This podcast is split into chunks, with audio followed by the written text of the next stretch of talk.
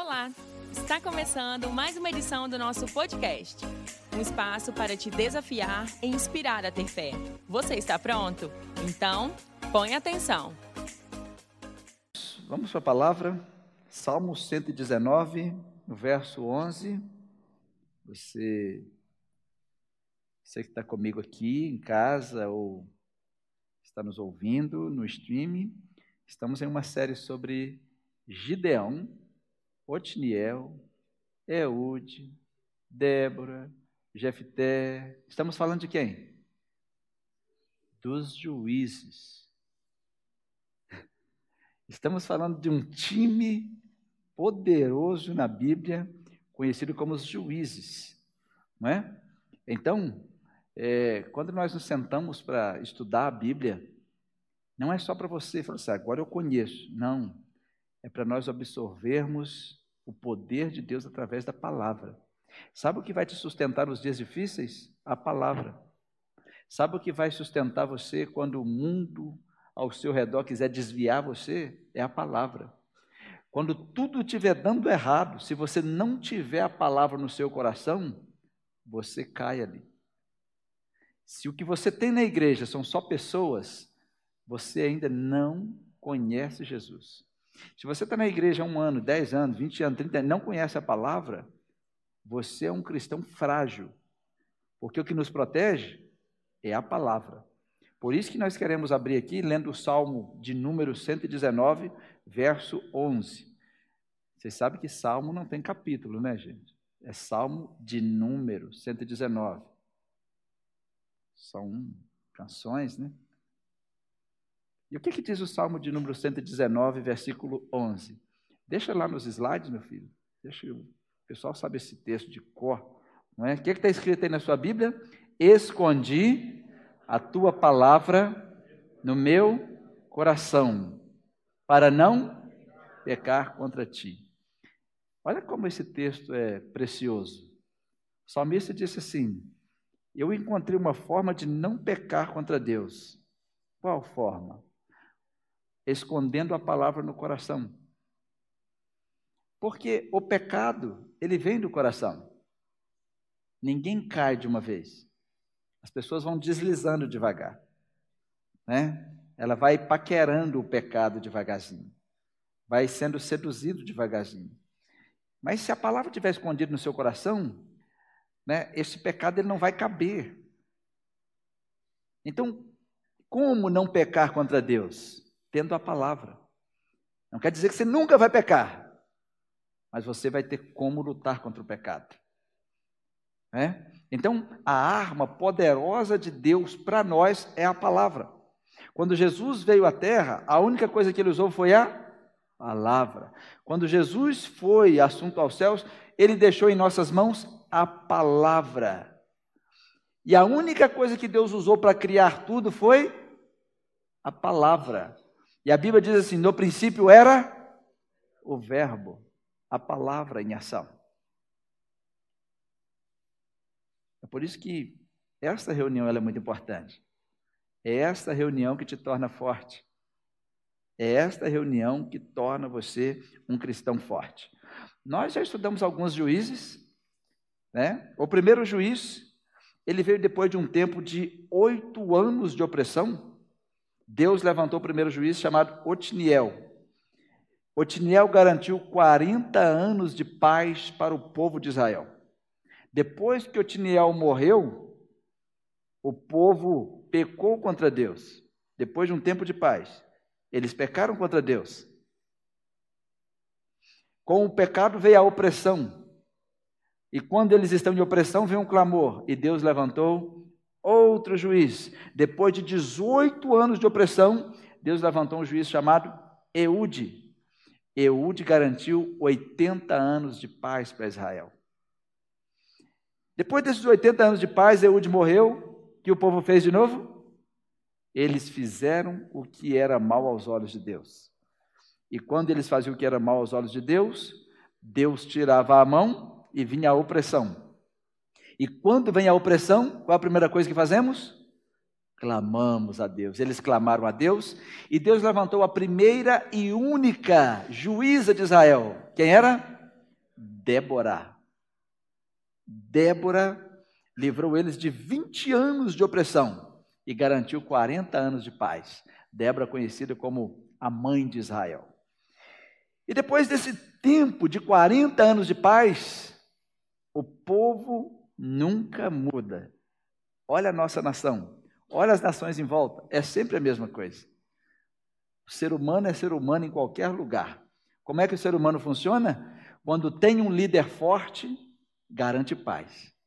Mas quando esse líder morre e não tem liderança, todo lugar onde não tem liderança, as pessoas se tornam seus próprios juízes. Quando uma nação não tem uma liderança que é 100% aceita, você vai ver que todo mundo quer ser juiz de tudo. Todo mundo quer ser advogado, todo mundo quer ser médico, todo mundo é juiz, todo mundo é promotor, todo mundo é tudo. Era isso que acontecia com esse povo. A apostasia acontecia quando tinha uma sensação de falta de liderança. Na família é assim: quando os filhos descobrem que os pais não estão liderando, eles se tornam seus próprios juízes. Sai a hora que quer, faz o que quer, compra o que quer, vai onde quer e resolve. Só que depois eles estão todos enrolados. E vão culpar quem? Os pais. Em uma cidade, quando não tem liderança, o povo se torna o seu próprio juiz. E esse povo já era para ter aprendido.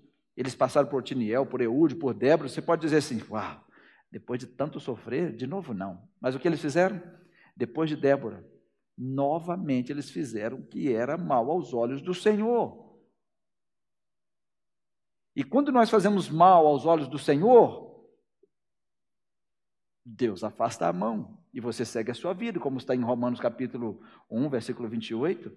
Deus simplesmente falou assim: vou, vou entregar você uma disposição mental reprovável. E o que aquele povo começou a fazer? Começa a fazer tudo que dá na cabeça. E o que eles começavam a fazer? Eu gostei do seu Deus, eu vou adorar o seu Deus também. Escolhi outros deuses.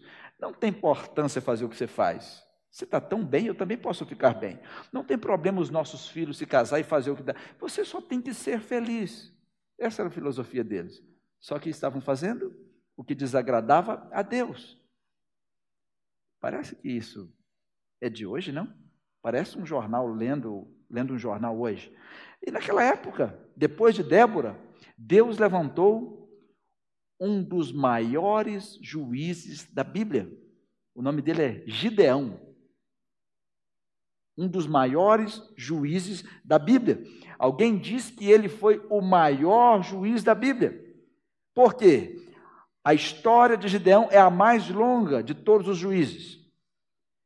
Na história do juiz Gideão, a, a ação de Deus está visivelmente mais ativa do que em qualquer outro juiz. O juiz Gideão foi o único que recebeu a visitação do anjo do Senhor. O próprio Deus foi até Gideão, olhar Gideão, ver o que ele estava fazendo e falou com ele. Não fez isso com nenhum outro juiz. Gideão é colocado em paralelo com Moisés, assim como Deus se apresentou a Moisés, se apresentou a Gideão. Tem algo de especial em Gideão. E o único juiz que o povo olhou para ele e viu que ele tinha traços de realeza. E foi a primeira vez que o povo desejou ter um rei e falou: Seja o nosso rei. Reina sobre nós. Seus filhos deveriam reinar sobre nós. Não foi na época de Saul, foi na época de Gideão que o povo já desejou. Eles viram nele um rei. Eu quero compartilhar com vocês essa história. Como eu já disse para vocês, Israel repetia um ciclo que não é diferente dos nossos irmãos e do nosso povo nesses dias. Vocês acham que é muito diferente, gente? Já viu? As pessoas vêm na igreja, clamou a Deus, Deus abençoou, e Deus garantiu paz. Aí passa um ano, dois anos, cinco anos, dez anos. Gente, essa paz está boa demais. Só que chega um momento que ou ele mata esse líder, ou Deus leva esse líder embora, e fica sem aquela liderança que orientava. Vai por aqui, vai por ali, não faz isso, vai por aqui, porque liderança é isso. Deus sempre responde com liderança. O livro de Juízes é um livro que Deus está ensinando como ele responde ao clamor do povo.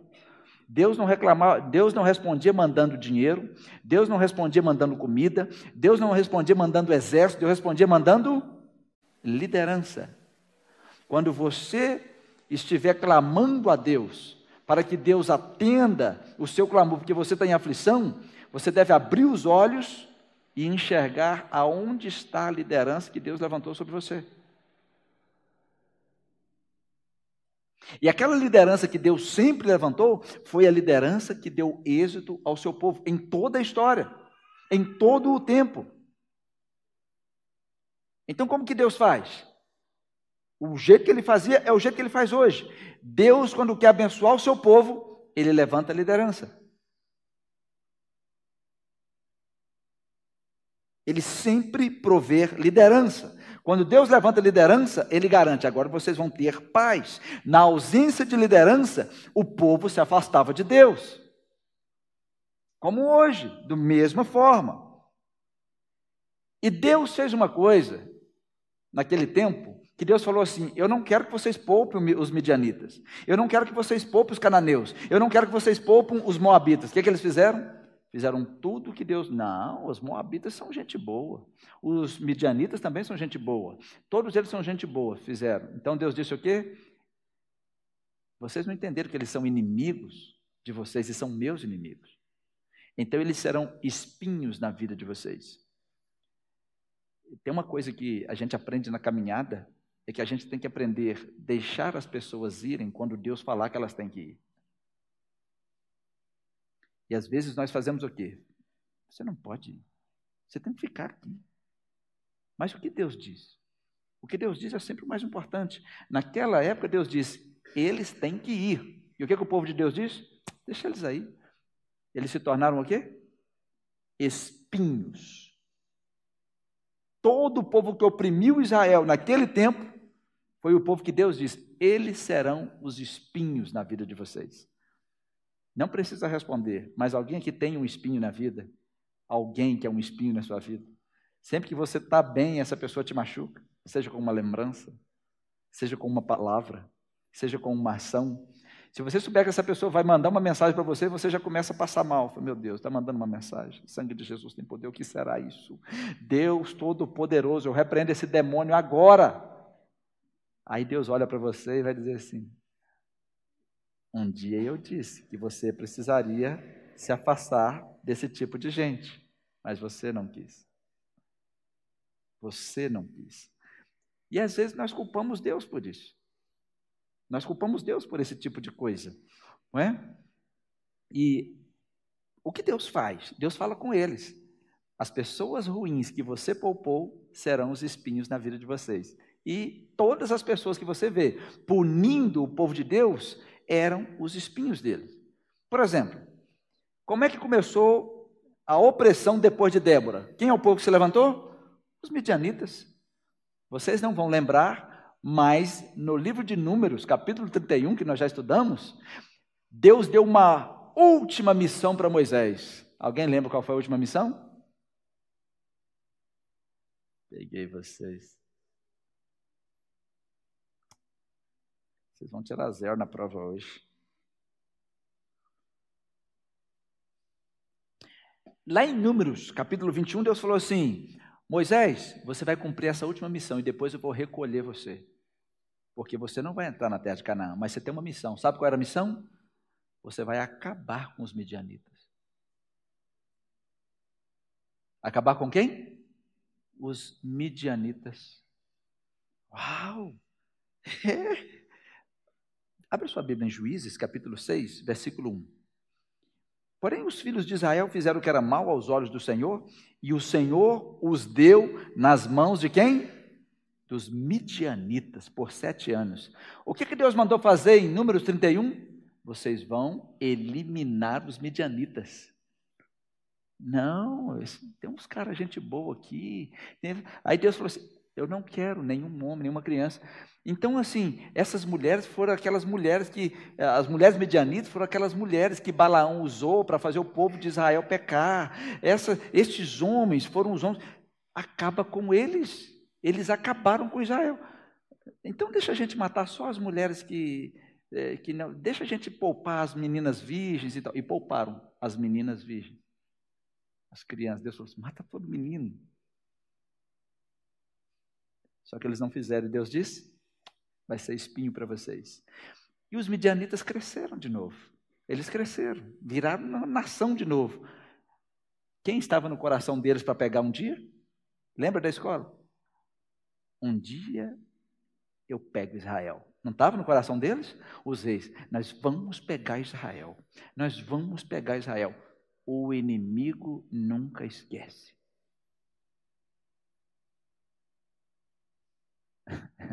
Nós vamos pegar Israel. E a vida ficou difícil para Israel. Quem é que permitiu que os midianitas oprimissem Israel por sete anos? Está em Juízes capítulo 6, versículo 1. O próprio Deus. Por quê? Porque eles desobedeceram. O que eu estou querendo dizer com vocês? Olha o que Deus está fazendo aqui. Ah, mas foi o demônio. Não, Deus deu os israelitas nas mãos dos midianitas, porque eles estavam em desobediência. A desobediência custa caro. Desobediência custa caro. Quantos aqui são papais e mamães? Vocês já disseram isso para os filhos de vocês, não já? Se não disseram, agiram mostrando quanto custa a desobediência. É assim ou não é? Quando você desobedece uma lei de trânsito, custa caro. Quando você desobedece a, a, a uma autoridade, custa caro. Quando você desobedece um médico, custa caro. Tudo custa caro. Mas se você der uma olhadinha para trás, tem um ato de obediência aí. Porque todo pecado começa em um ato de desobediência. Todo pecado começa no ato de desobediência. Jesus condicionou o amor a ele à obediência. Se você diz que o ama, obedece os seus mandamentos. Você não pode amar sem obedecer. Como você diz que ama o seu pai e sua mãe não obedece? Não tem amor com desobediência. Os dois não se misturam. É tão difícil essas coisas. A vida ficou difícil para eles. Sabe o que aconteceu?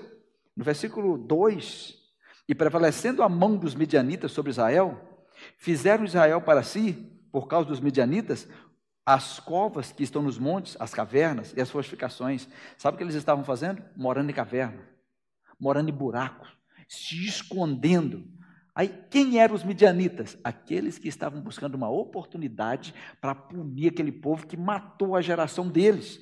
Um velho inimigo buscando vingança. Eles são descendentes de Midian. Sabe de quem era filho Midian? Alguém sabe? Midian era filho de quem?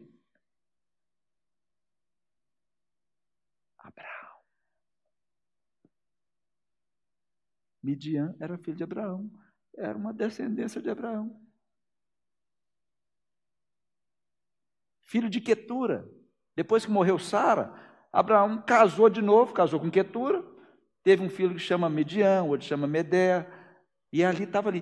De Abraão nasceu uma geração que brigava com os próprios da sua própria geração. Quem eram os midianitas? Quando os irmãos de José jogaram ele num poço, estava vindo os mercadores lá. Quem eram? Os midianitas. Tirou do poço e vendeu para os midianitas. Quem vendeu José para Potifar? Os midianitas.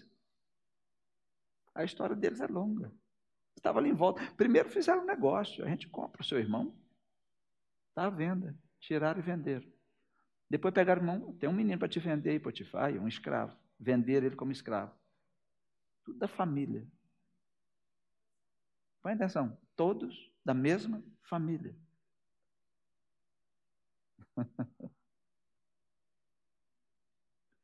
Só que os midianitas não tinham um vínculo com Deus. Pastor Fulano é da minha família. Você acha que é só sua família que tem problema? Toda a batalha de Israel é com a sua família. É entre familiares. Agora eles estavam sendo massacrados pela família, os midianitas, massacrando. Quem é que tinha que ter acabado com os midianitas? Moisés. Como é que Deus falou com Moisés? Veio e falou com Moisés. Agora você entende por que, que Deus veio, como se estivesse falando com Moisés e falou com Gideão. O anjo apareceu para ele também, mostrou para ele também, pôs fogo na oferta para ele também. Gente, Gideão parece Moisés, é porque o enfrentamento era o mesmo. Vamos ver se Gideão faz o que Moisés não fez.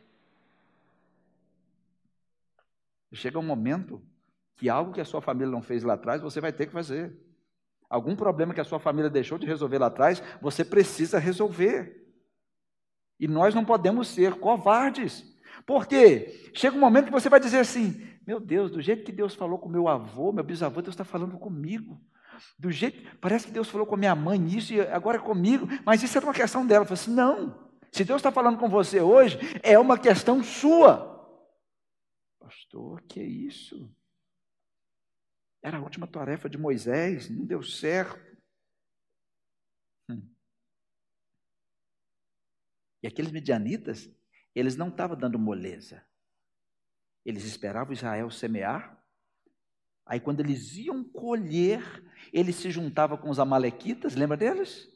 E os povos de outras regiões e invadiam e acabava com tudo, matava todos os animais vivos e acabava com toda a plantação. É assim que o inimigo faz.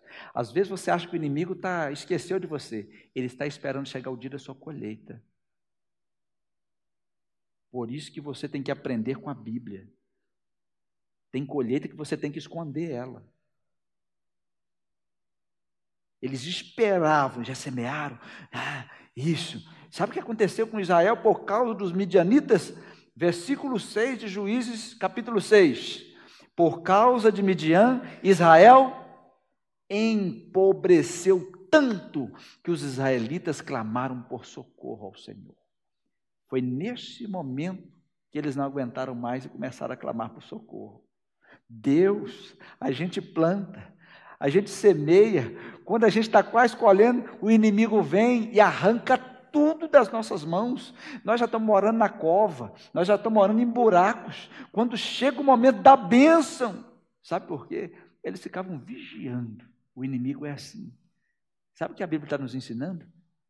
É que o inimigo está nos vigiando e a gente precisa vigiar também. Os cristãos estão vigiando muito pouco ultimamente. Antigamente a gente vigiava tanto que era uma expressão tão comum no meio da igreja. Vocês lembram daquela expressão? Vigia, varão. Já ouviu essa expressão? Como é que era?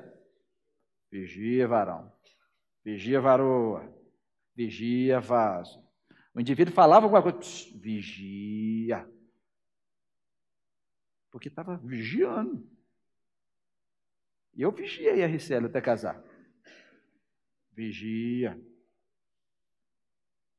E você me vigiou.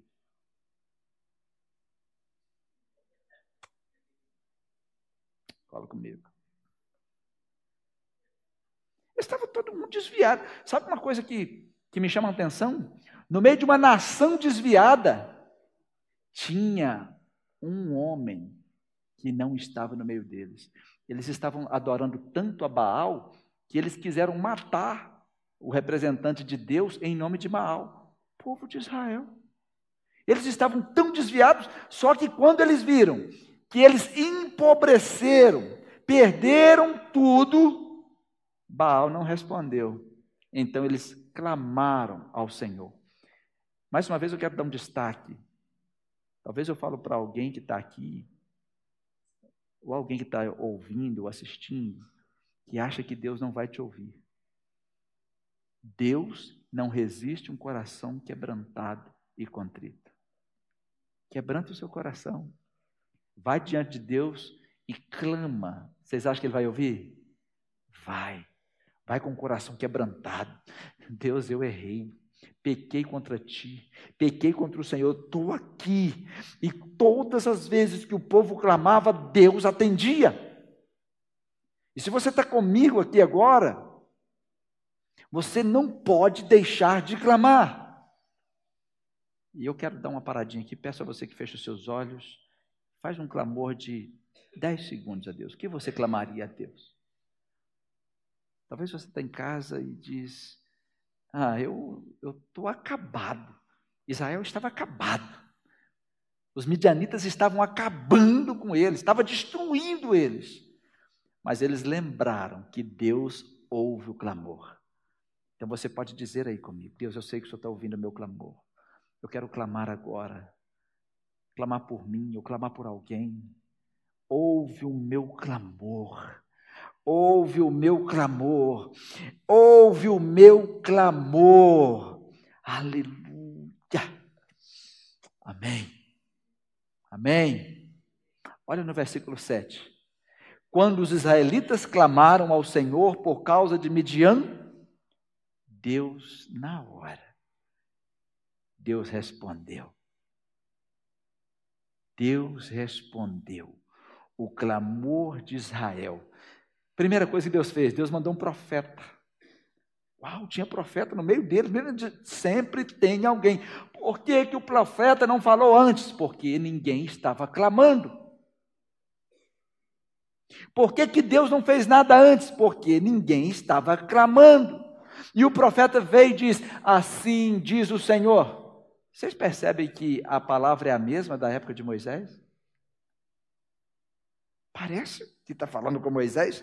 Assim diz o Senhor Deus de Israel: Tirei vocês do Egito, da terra da, escravi da escravidão, eu os livrei do poder do Egito e das mãos de todos os seus opressores, expulsei-os e dei a vocês a terra deles. E também disse a vocês: Eu sou o Senhor, o seu Deus. Não adorem os deuses dos amorreus, em cuja terra vivem mas vocês não me deram ouvidos. Deus veio fazer lembrar o que eu disse para vocês não fazer, vocês fizeram. Onde é que estava todo o pecado deles? Quando eles se voltavam para deuses estranhos. E depois desse profeta, o anjo do Senhor veio. O próprio anjo do Senhor. E o anjo do Senhor Versículo 11. Então o anjo do Senhor veio e sentou-se sobre a grande árvore de Ofra, que pertencia ao Abiesrita Joás. Gideão, filho de Joás, estava malhando o trigo num tanque de prensar uvas para escondê-lo dos midianitas. Olhem para mim. Gideão estava fazendo algo que ninguém fazia o lugar de malhar trigo era num terreiro aberto. Tinha que ser um terreiro grande. Ele estava num lugar fechado, primeiro, porque tinha pouco, porque os midianitas estavam acabando com todos. E segundo, porque os midianitas não iriam procurar trigo no lagar, aonde mexe com uva. O anjo do Senhor estava olhando para ele. Tem alguém astuto nesse meio. Tem alguém que pensa diferente. O anjo do Senhor, Deus estava observando Gideão. Diga comigo, Deus está me olhando. Gideão não estava murmurando. Gideão não estava reclamando. Gideão pegava o seu trigo. Todo mundo talvez estava no lagar. Onde deve estar Gideão? Talvez alguém até chamava ele de preguiçoso, mas ele estava lá aonde pisava a uva. Inesperado um lugar. Não, ninguém mexe com, com trigo, aonde mexe com uva. Só que Deus está olhando as pessoas que têm astúcia. Gideão estava enganando o inimigo. Que coisa! Olha o que Deus estava fazendo. Às vezes, as pessoas esperam que você faça tudo como eles estão fazendo. Mas quando você é um homem de Deus, uma mulher de Deus, o próprio Deus está te observando e te guiando para fazer diferente. E pode ser que se eles descobrissem aquilo, poderiam criticar Gideão. Você é doido? Você está mexendo com trigo onde mexe com uva? Talvez eu falo para alguém que não faz nada igual aos outros. Mas Deus está olhando para você. Era tempo de guerra. Em tempo de guerra, é preciso discernimento, é preciso astúcia. Então Deus falou com Gideão assim como ele falou com Moisés. Deus falou com ele, e o anjo do Senhor apareceu a Gideão, versículo 12, e disse: O Senhor é contigo, varão valoroso. Deus apareceu numa sarça e falou com Moisés. Agora Deus apareceu debaixo de uma árvore e falou com Gideão. Nenhum outro juiz teve esse privilégio. Agora, porque Deus estava tratando Gideão como tratou Moisés? Porque ele tinha de ser um libertador. E o inimigo era o mesmo que Moisés enfrentou por último, entre outras coisas. E outra coisa, vocês lembram quando Deus falou com Miriam e Arão? Com vocês eu falo em sonhos e visões, mas com Moisés eu falo face a face. E como é que Deus falou com Gideão? Face a face. Sabe uma coisa muito especial que também nós aprendemos aqui? É que Deus não trata ninguém igual. Deus não tratou Débora assim. Deus não tratou Jefité assim. Deus não tratou Otiniel assim. Deus não tratou Eude assim. Eude, os homens foram lá, vamos, Eude. Não, aqui o próprio Deus. O próprio Deus chegou perto dele e disse que estava com ele. Deus diz: Eu estou com você. Deus está com você. E quando Gideão, vai no versículo 22, quando Gideão viu que era o anjo do Senhor, ele exclamou dizendo: Ah, Senhor soberano, vi o anjo do Senhor face a face. Sabe o que quer dizer isso? Um hebreu sabia que qualquer hebreu comum que tivesse diante de Deus face a face morreria. Só que Deus estava dizendo aqui para ele: Estou separando você, você não é um homem comum. Mas ele achava que era comum. Ele pensava que era comum. Você não sabe quem você é. As pessoas não podem dizer quem você é. É Deus quem sabe quem você é. Você ainda não sabe o que Deus tem para você, até Deus dizer o que tem para você. Talvez você está como Gideão. Gideão estava empobrecido. Gideão estava desesperado. Gideão estava sem saída como todo o povo. Ele nem esperava que Deus fosse se manifestar. Agora, por que Deus se manifestou? Porque o povo clamou. É por isso que a igreja precisa clamar. A igreja precisa orar. A igreja precisa de reuniões para orar. A igreja precisa de intercessão. Quando a igreja não está vendo o mover de Deus, nós precisamos de gente para clamar. Quando nós estamos vendo a opressão, nós precisamos de um povo que clama. Porque quando o povo clama, Deus levanta líderes. Quando o povo clama, Deus levanta a resposta em algum lugar. Você precisa clamar. Precisa entrar no time do povo que clama. Precisamos clamar. O povo clamou, Deus enviou um profeta que estava no meio deles. O povo clamou, além do profeta, Deus agora levantou um homem que estava onde? No meio deles. E às vezes nós estamos indo buscar gente longe. Ah, eu vou longe porque lá está acontecendo isso. Eu vou longe porque tem um líder. Não, você tem que clamar no meio do seu povo. Porque Deus vai levantar alguém do seu meio, pode ser até da sua casa. Alguém que está no meio de nós. Então disse o Senhor a Gideão, quando ele ficou com medo. Eu vi o Senhor face a face. Ele pensou: agora eu vou morrer. O que o Senhor disse para ele? Paz seja com você. Não tenha medo. Você não morrerá. Então Deus falou com Gideão, como falou com Moisés. E mais, Deus designou Gideão, como designou Josué. No versículo 14, o Senhor se voltou para Gideão e disse: Com a força que você tem, vá libertar Israel das mãos de Midian. Não sou eu quem está mandando? Quando Deus mandar, vai sem medo. Não é quando os homens mandar, quando Deus mandar, vai sem medo. Quantos de vocês aqui já ouviram Deus te mandar fazer alguma coisa? Mas quando Deus nos manda fazer, qual é a primeira reação? Medo. Mesmo Deus falando vá sem medo, no versículo 15, ele teve medo. Como é que eu posso fazer isso? Como que eu vou fazer isso? O meu povo é o povo menos importante de Manassés. Eu sou o menor da minha família. Como pode ser isso? E não é assim que a gente faz? Às vezes Deus vai falar com você, eu tenho um negócio com você. Você, homem, mulher, eu tenho algo para você. Qual é a nossa primeira reação? Eu? Eu sou o pior aqui da igreja. Eu sou a minha família, talvez, ninguém nem olha para mim. Eu sou isso, eu sou aquilo. Não é sobre quem você é, é sobre o que Deus está mandando você fazer. É sobre o que Deus está mandando você fazer. Eu, eu, recebi uma notícia muito boa há, há dez dias atrás.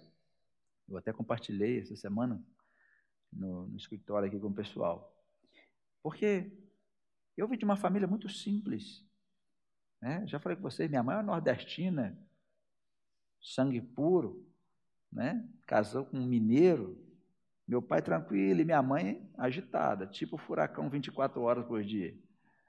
É? Então eu cresci com chinelo voando, pedaço de pau, tipo Matrix. Lá em casa era mais ou menos assim, oito meninas dentro da casa.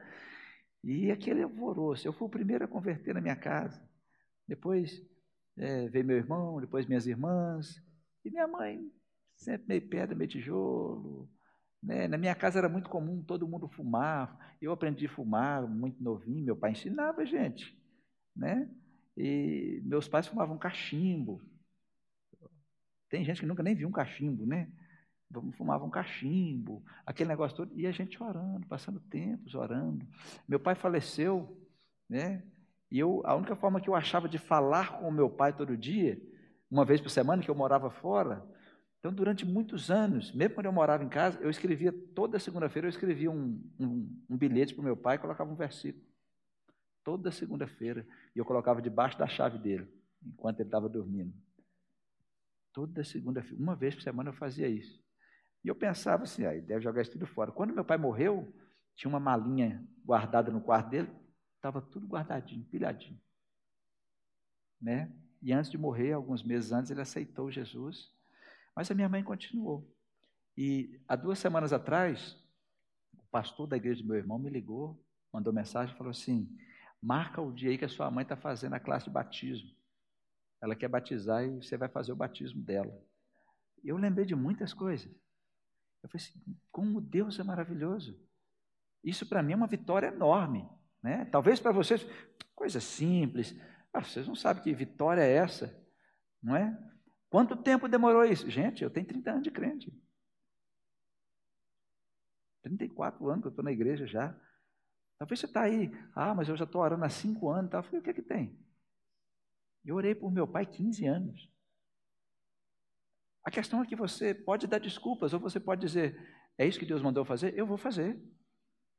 Né? E quando eu estou na casa da minha mãe, do jeito que ela é e tal, minha mãe também cozinha com vinho. Vocês já cozinharam com vinho?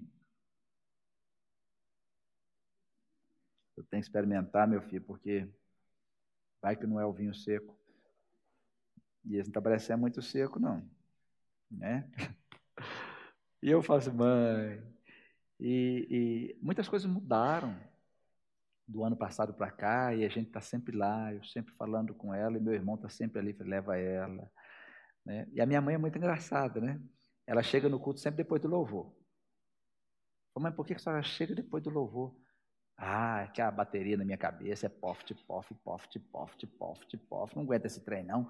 Então eu já chego e gosto de chegar depois do louvor. E tem uma música lá também que é Leão de Judá, Leão de Judá, Leão de Judá. É um trem de Judá que não acaba, meu filho. Eu não entendo aquilo.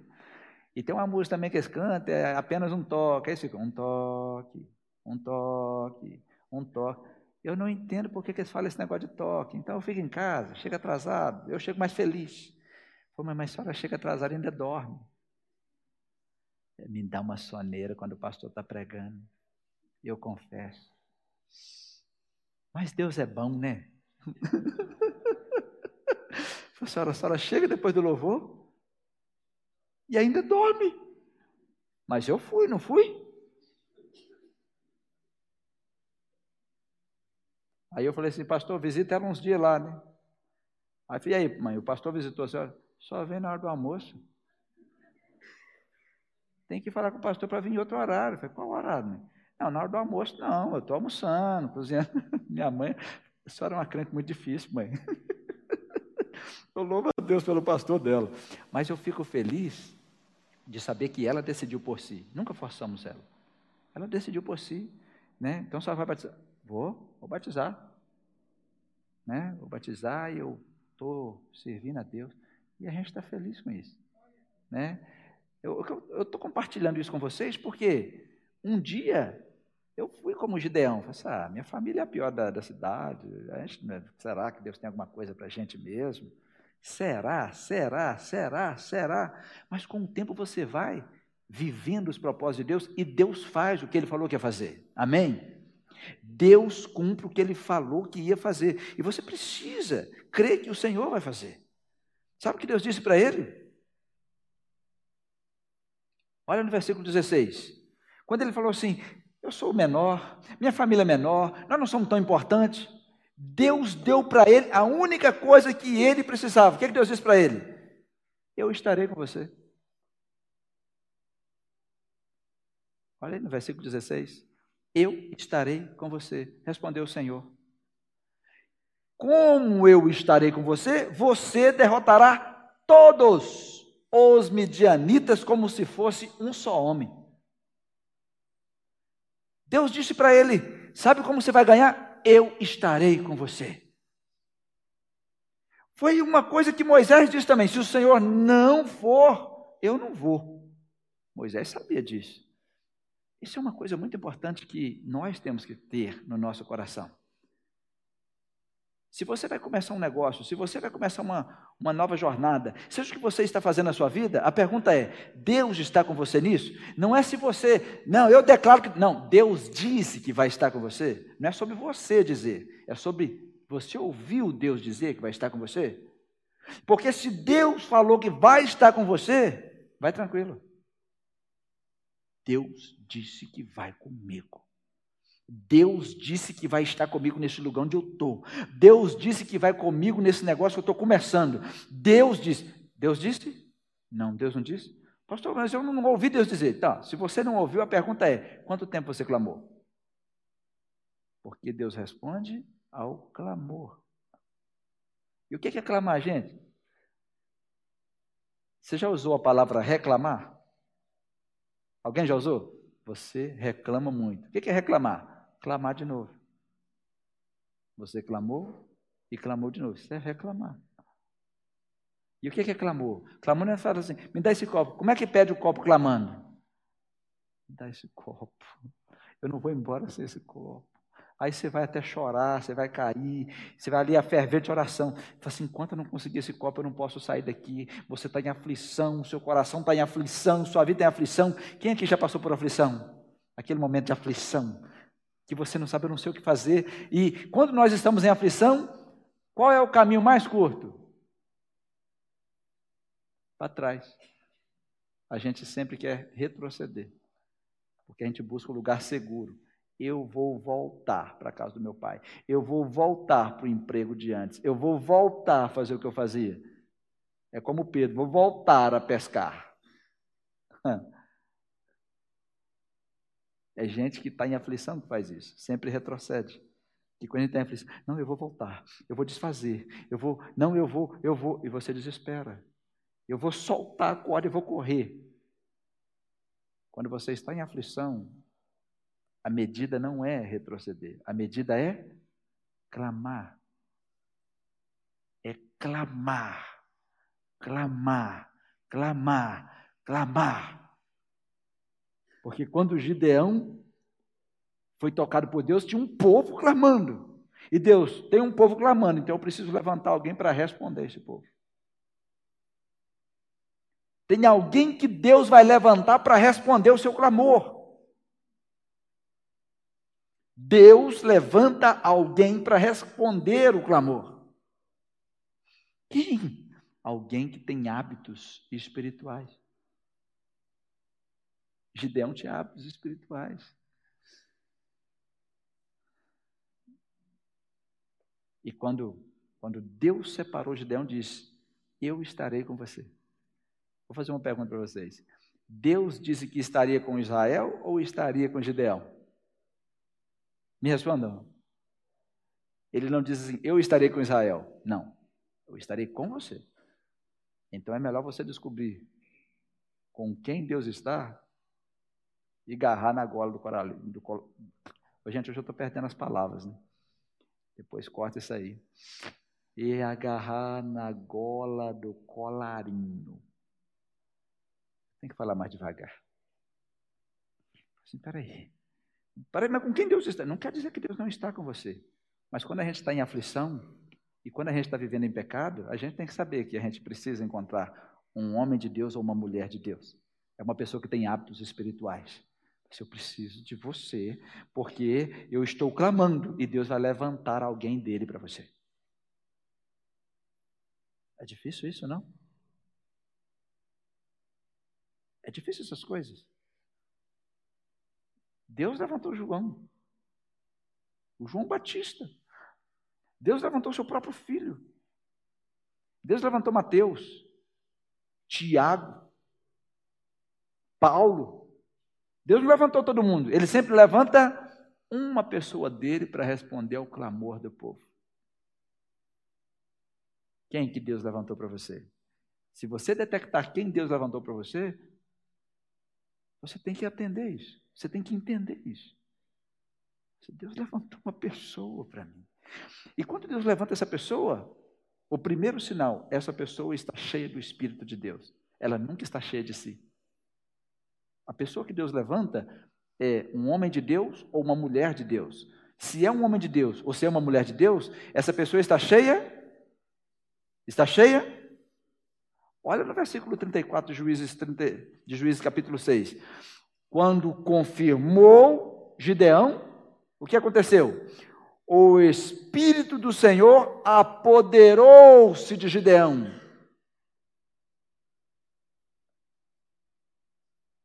Quando o Espírito do Senhor apoderou de Gideão, ele convocou o povo da família do pai dele, os asbieritas, que era o povo de Manassés.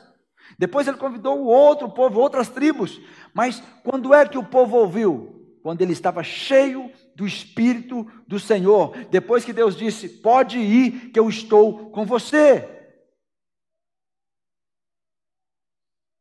Pastor Tiago está sempre comigo. Aí esses dias nós estávamos fazendo algumas visitas pastorais em pastores. Aí a gente sai daqui com um plano. Pastor Tiago, esse é o plano 1, um, esse é o plano 2. Mas vamos lá, vamos ver o que Deus vai fazer. A gente sai, né? Já tinha horário e tal. Quando a gente chega lá, a gente coloca o plano em ação. E no final o plano não era aquele. Mas eu falo com eles, vamos ver o que, que Deus vai fazer. Isso aqui é o que está acontecendo. Não que a gente construiu um plano, mas algo que está acontecendo. Isso aqui é o que está acontecendo. Mas vamos lá para ver o que Deus vai fazer com o que está acontecendo. E a gente chega lá e Deus faz tudo diferente que humanamente a gente podia fazer. Aí a gente conversa com esse pastor. Esse é o plano de Deus. Qual o plano de Deus? Que nós façamos a vontade dele em todo o tempo. Nenhum ser humano deve achar que sabe o futuro. A Bíblia diz que Deus, olha só, o homem faz plano, mas Deus guia os seus passos. Sabe o que Deus te dá? Deus não te dá nada além do próximo passo. Além do próximo segundo. Você só tem um próximo segundo. E o próximo? Você deve fazer plano, deve apresentar diante de Deus, mas você deve saber que você só tem um próximo passo. Você nem sabe se vai chegar em casa para jantar, porque você só tem o próximo passo. Você só pode levantar, esse é o passo que eu tenho. Deus guia os seus passos. Sabe por que Deus não te mostra o futuro? Para você depender dele o tempo todo.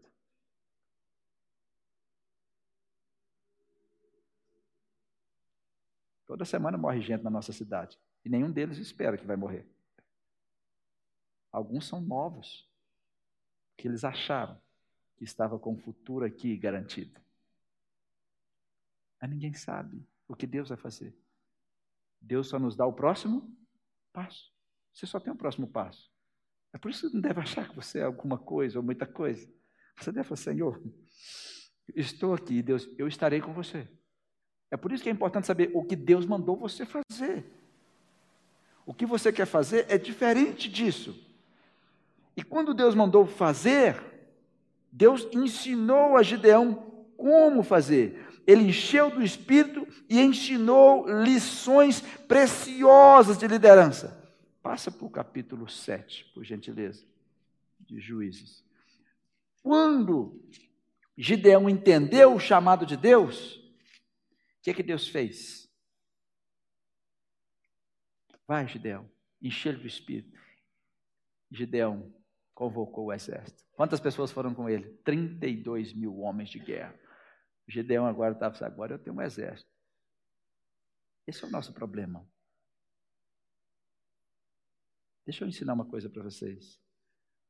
Cuidado quando você estiver orando e achar que a sua oração é boa. Porque aí a sua oração tem orgulho. Cuidado quando você estiver cantando entusiasmar como um bom cantor ou melhor. Tem orgulho na sua adoração. Isso é um problema. Seja o que for que você estiver fazendo para Deus, devemos fazer com muita humildade e saber que nós não temos condição de nada. Sabe o que é nada? Nada. E Gideão chega com 32 mil homens. Deus falou assim: Gideão, tem gente demais aí. Olha no versículo 2 do capítulo 7. Deus falou assim: Gideão, tem gente demais contigo. Se eu entregar os midianitas na sua mão, eles vão se gloriar contra mim, dizendo: A minha mão me livrou. Sabe o que Deus está dizendo? Se vocês ganharem com 32 mil homens, vocês vão encher de orgulho. Vocês acham que tinha gente demais? Eram mais de 120 mil midianitas. Você poderia dizer, gente, Tem pouco. Tem um quarto do exército inimigo. Mas imagina, 32 mil homens vencer 120. Eles não iam encher de orgulho? Olha o que nós fizemos. 32 venceu 120. Deus falou assim: não, isso vai fazer mal para vocês. Por quê? O orgulho, a soberba vai tomar conta do seu coração. E quando você faz algo e o seu coração enche de orgulho, Deus não recebe glória. De quem é a glória? De quem é a glória? Não, de quem é a glória quando o coração está cheio de orgulho? É nossa. Você diz: Olha o que eu fiz, olha o que eu conquistei. E você não percebe que está debaixo de um princípio satânico, porque o que entrou no coração de Lúcifer foi o orgulho, querendo ser igual a Deus. E Deus diz: uh -uh, eles vão pecar. Se eles venceram, 32 venceram 120. Foi o problema de Saul. Davi nunca fez aquela canção. O povo cantava, mexeu com o coração de Saul. O orgulho, ele ficou endemoniado. Olha o que eu fiz. Isso aqui aconteceu na minha família porque eu oro todo dia. Isso é orgulho. Deus não recebe glória. Quem recebeu glória? Quem ora. Eu recebi uns, uns, é, uns rios de Instagram de alguns alguns indivíduos que agora pedem pix para orar, né? Manda o pix que eu vou orar. Aí tem um que entrega metade da revelação, manda o pix que eu entrego o resto. Tem uns amigos que enviam, né? Eu falei assim, meu Deus, o que é que está acontecendo? Aí o indivíduo vai e fala assim, ó, aqui é forte, o Pix hoje é mil reais por pessoa que vai entregar, que vai receber a revelação. Não pode. Não pode. Isso é pecado, gente. Isso é pecado. Porque esse indivíduo está achando que é ele que faz. Ele se tornou Deus. Não pode. Está de brincadeira comigo, não está? Está de brincadeira com, com quem faz o favor de, de ainda responder a isso, né? E vocês acham que tem gente? Tem. Sabe por que, que eles estão? Porque estão aflitos aproveitam daqueles que estão aflitos. Quando você estiver aflito, cuidado, os aproveitadores estão em volta. É um trem terrível, é ou não é verdade? Agora, uma coisa que eu quero ensinar para vocês é cuidado para não orar com orgulho. Cuidado para não servir a Deus com orgulho. Olha o que eu fiz, olha o que eu estou fazendo, olha para mim. Gente, eu posso atender vocês ali dez vezes no meu gabinete, trinta vezes. Alguém disse, pastor, estou devendo ao Senhor. Eu falei assim, para mim não. Porque eu estou servindo a Deus na sua vida. Você não me deve nada. Nem favor. Eu estou servindo a Deus na sua vida. Eu estou aqui servindo a Deus na vida de vocês. Quando eu achar que é eu que estou fazendo alguma coisa, olha, olha essa pessoa, olha, resolveu, eu fiz, eu. Isso já é pecado. Foi o que Deus estava fazendo com Gideão. Você tem gente demais, mesmo para enfrentar um grande exército. Por quê? Este povo vai encher o coração de orgulho. Aí Deus começou a ensinar lições de liderança. Primeiro, vamos tirar um pouco de gente. Porque quando tem muita gente, os medrosos entram para falar assim: Eu também sou corajoso. Vamos tirar os medrosos. E Deus, no versículo 3, fez o quê? Quem tiver tremendo de medo pode ir embora. 22 mil foi embora. Pensa, enfrentar com. Deus falou assim: Eu não preciso deles. Vocês achou que tinha, muito, tinha muita gente tremendo de medo. Foram embora. No versículo 4, Deus disse: Olha, vou te ensinar, Gideão, primeira coisa. É eu quem decido quantas pessoas vão entrar na guerra espiritual. Sabe o que Deus está ensinando aqui? Porque às vezes você quer a igreja toda na batalha espiritual. Entra todo mundo, gente? Não. E se pensar, vai achar: olha o nosso grupo de oração. Olha lá, nós oramos, olha o que aconteceu. Deixa eu contar uma coisa. Às vezes não acontece porque tem orgulho na oração. E tem mentira. Gente, o, o Instagram, o Instagram, o WhatsApp faz um monte de gente pecar, porque fala assim, em oração, em oração, orando. Vocês acham que está todo mundo em oração? Fala a verdade. Fala a verdade. Sim ou não? Ah, eu achava que era só eu. Não está todo mundo em oração. É melhor falar assim, eu não estou orando, gente. Ou não fala nada.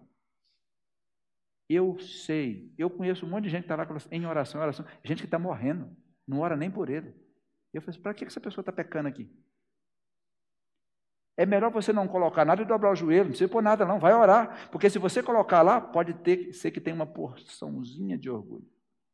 Eu coloquei que estou orando. Põe nada não, dobra o joelho e ora. Para ficar só entre você e Deus, porque aí você, ninguém tem dívida de orgulho com você. Porque esse é terrível. Bota a mãozinha em oração tal. Eu sei que alguns oram, mas é a minoria. Um conselho que eu dou, não precisa pôr nada, não. Já viu, viu o pedido de oração? Leu? Sabe o que você faz? Dobra o joelho e ora. E eu sei que um monte coloca e não ora. Só que o problema é o orgulho. Era o mesmo pecado desse povo aqui. E Deus falou assim, versículo, no versículo 4, Deus falou assim: aqui, vamos fazer mais um teste. Manda eles beber água. Aqueles que beberam, colocar a mão, bebendo atento, Vamos separar eles. E aqueles que ajoelhar, sabe, não tem uns que você vai beber, parece que está quase morrendo. Ajoelhar, coloca a boca lá na água. Se o inimigo tivesse ali, estava tudo morto. Estava ou não estava? Sabe o que Deus estava falando? Primeiro, a quantidade de pessoas eu decido. Segundo, nunca tem muita gente. Não precisa de 32 mil. Quanto? 10 mil? Não. Você só precisa de Deus. Pastor, eu só consegui três pessoas para orar comigo. Você precisa das três pessoas ou de Deus? Por favor?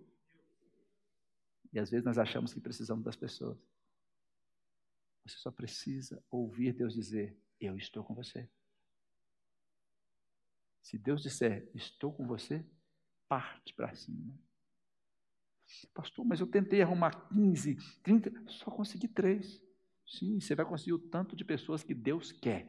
E geralmente Deus quer pouquinha gente. E Deus não quer aqueles que estão tremendo de medo. Deus não quer os desatentos. Manda para casa. Primeiro foi 22 mil medrosos. Depois foi 9.700 que simplesmente não prestaram atenção, bebendo água. Falou assim: Eu só quero os que pegaram água na mão e atento. Quantos deu? 300. Sobraram 300. Se você não fosse um homem de Deus, uma mulher de Deus, você assim, meu Deus, e agora? Eu vou enfrentar 120 mil midianitas, mais de 120, com 300. Você não precisa de um exército se você tem Deus com você. Não precisa de um exército se você tem Deus com você. Então, o que Deus fez? foram aquelas lições preciosas para ele. Só sobraram 300 com eles. Deixa eu, me dar mais cinco minutinhos que eu vou terminar. Amém? E tem, o que Deus fez? Deus demonstra que o exército que luta do lado dele é sempre menor, porque o poder da batalha espiritual não está na quantidade de pessoas que estão orando com você. Está na garantia da presença de Deus na vida das pessoas que Deus levantou como resposta do seu clamor. Ficou claro ou não? Porque às vezes tem 30 pessoas orando com você, mas a minha pergunta é: essas pessoas que estão orando com você, no meio delas, alguma dessas pessoas foi a pessoa que Deus levantou como líder na sua vida? Um tipo de Gideão? Não, é um pessoal que eu estava aí e tal. É. Ah, pastor, eu estou indo no monte com o pessoal lá na Pedra da Cebola. Quem é esse pessoal? Não, eles oram muito. Tá, mas esse pessoal é a resposta do clamor é o Gideão que Deus levantou para você? É a Débora? Não. É porque lá eles oram muito. Tá, e o que é que tem? Porque o povo de Israel estava orando muito, mas para Baal. É muito difícil entender esses princípios.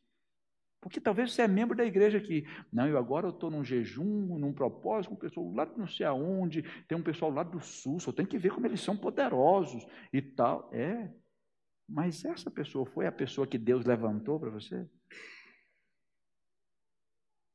Quando estão entendendo? Porque se não é, você entrou numa batalha que Deus disse: volta para casa. Vai para casa. Eu não quero você. Deus falou com Gideão: esses aqui você manda para casa. Eu só quero esses 300. Sabe o que eu aprendo aqui? Que nem todo mundo, mesmo dizendo que está em batalha, Deus os quer por perto porque eles não entendem de batalha espiritual. Vai para casa. Deus não queria aqueles 22 mil por perto. Deus não queria aqueles 9.700 por perto. Por quê?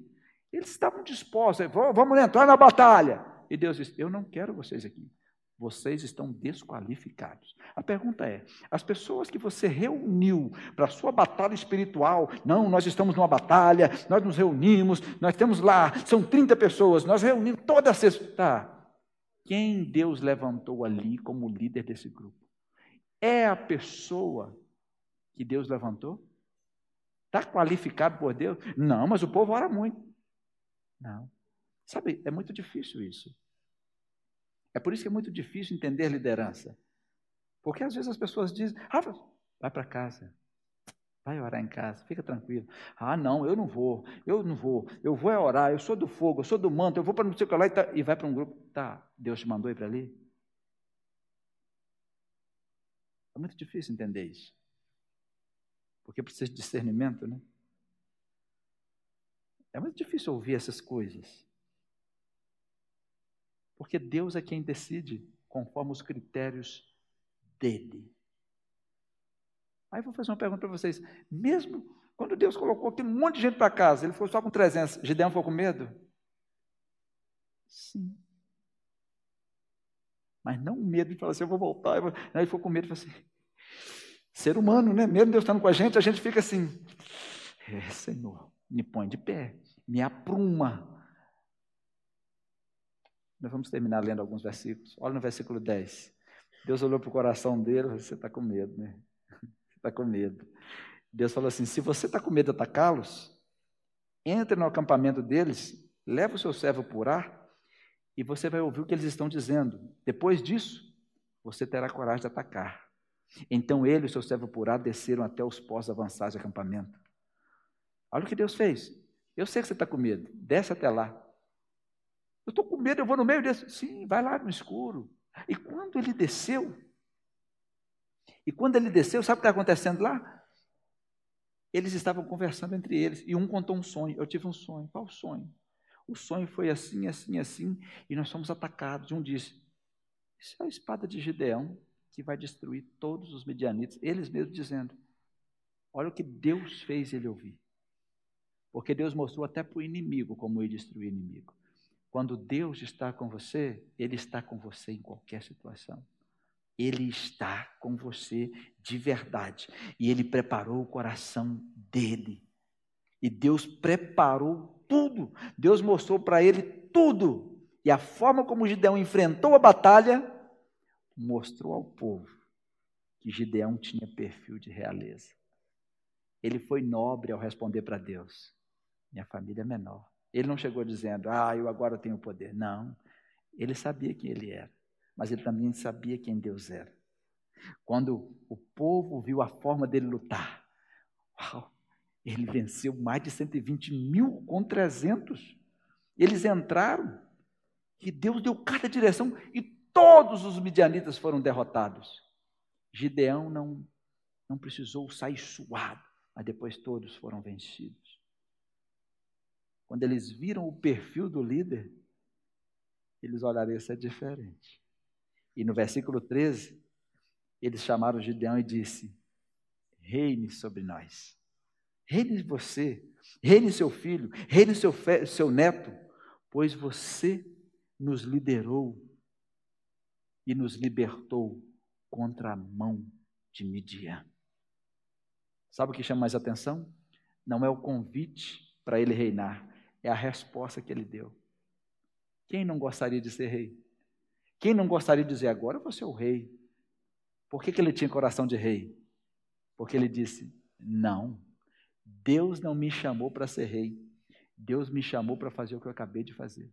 Deus não me chamou para reinar sobre vocês. Deus me chamou para ser juiz e libertador. Ele sabia que alguém estava reinando sobre o povo. Quem estava reinando? Está no versículo seguinte.